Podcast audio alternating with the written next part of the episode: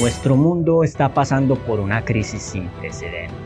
Toda esta situación comenzó hace más de 6.000 años en la mente de un ángel que cruzó un punto de inflexión y causó una guerra, inicialmente en el ambiente perfecto del cielo y luego se trasladó a nuestro mundo y tomó un alcance universal. Cuando Lucifer a través de malos tratos logró engañar a casi la mitad de la hueste angélica, el Padre Eterno tuvo que convocar a todo el cielo para una reunión de emergencia. En esta convocación, cada uno de los ángeles tendría que decidir de qué bando estaría. Los acertos de Lucifer, que el gobierno de Dios era intransigente, egoísta y solamente producía servilismo, solo podían ser refutados por una sola arma que Dios puede usar en el gran conflicto entre el bien y el mal. Dios pudo haber destruido a Lucifer utilizando la fuerza. Con solo mover un dedo o de disparar un rayo, muchos piensan que hubiera terminado el gran conflicto. Pero todo esto solo hubiera producido dudas y temores en la mente de los demás seres creados. Los ángeles no hubieran quedado con claridad respecto a la justicia y a la rectitud de Dios en sus actos y en sus decisiones. Por lo tanto, Dios habría de aplastar la rebelión usando el poder del amor para mostrar que la verdad y la justicia son el cimiento de su gobierno y que su ley es el fundamento de la felicidad de todos los seres que él creó, tanto en el cielo como en la tierra. Desde el momento en que Lucifer comenzó a sembrar ideas erróneas respecto a la justicia y a la misericordia de Dios, hasta su expulsión del cielo transcurrió mucho tiempo, donde solamente el amor infinito ideó medios para tratar de llevarlo a él y a sus secuaces al arrepentimiento. Les amonestaste a que se volvieran a tu ley, mas ellos se llenaron de soberbia y no oyeron tus mandamientos, sino que pecaron contra tu juicio, los cuales dan vida a quien los cumple.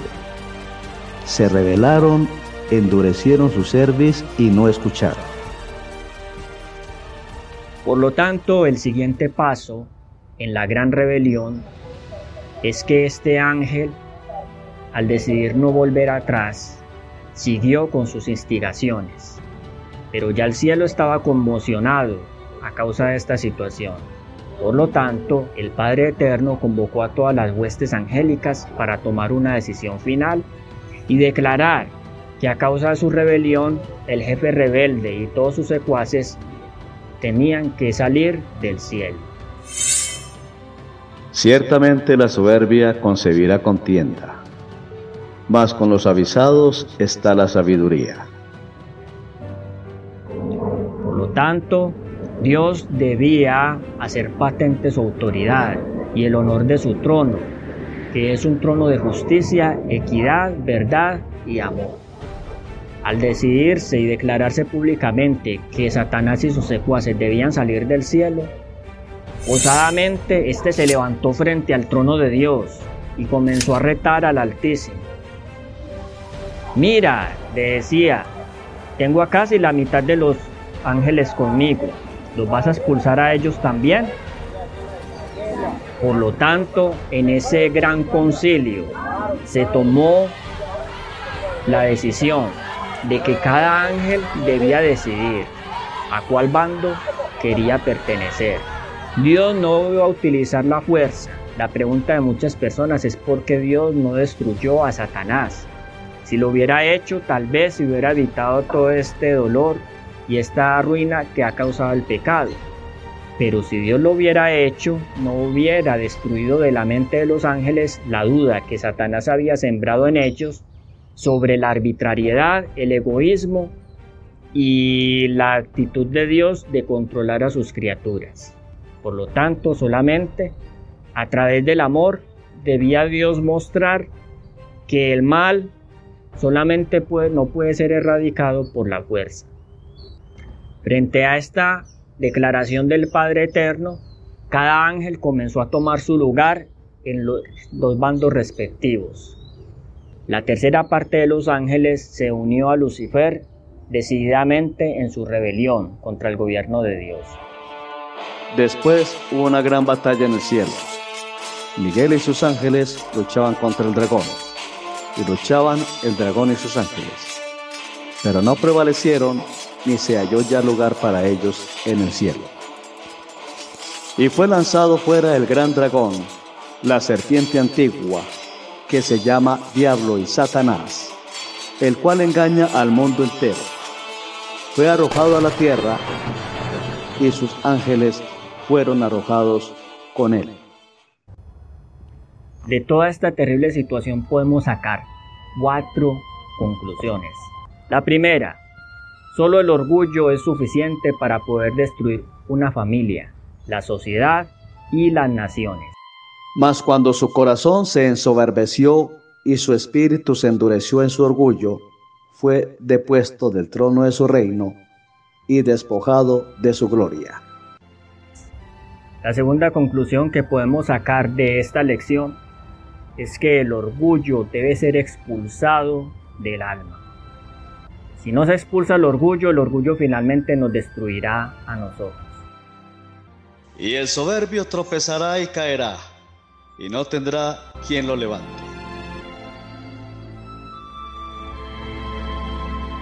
La tercera gran lección de toda esta situación es que el orgullo es el más desesperado de todos los.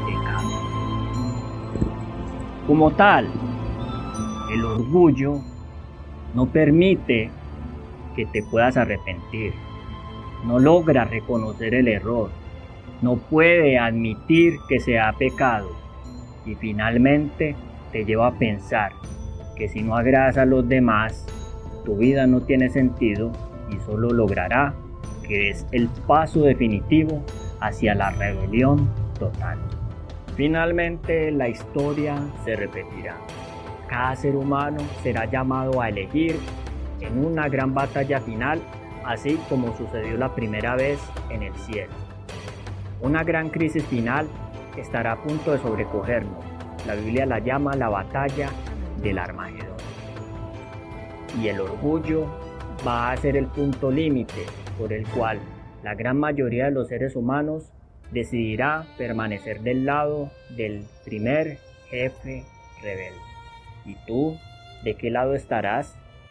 Haya pues en vosotros este sentir que hubo también en Cristo Jesús, el cual siendo en forma de Dios, no estimó el ser igual a Dios como cosa a que aferrarse, sino que se despojó a sí mismo, tomando forma de siervo, hecho semejante a los hombres.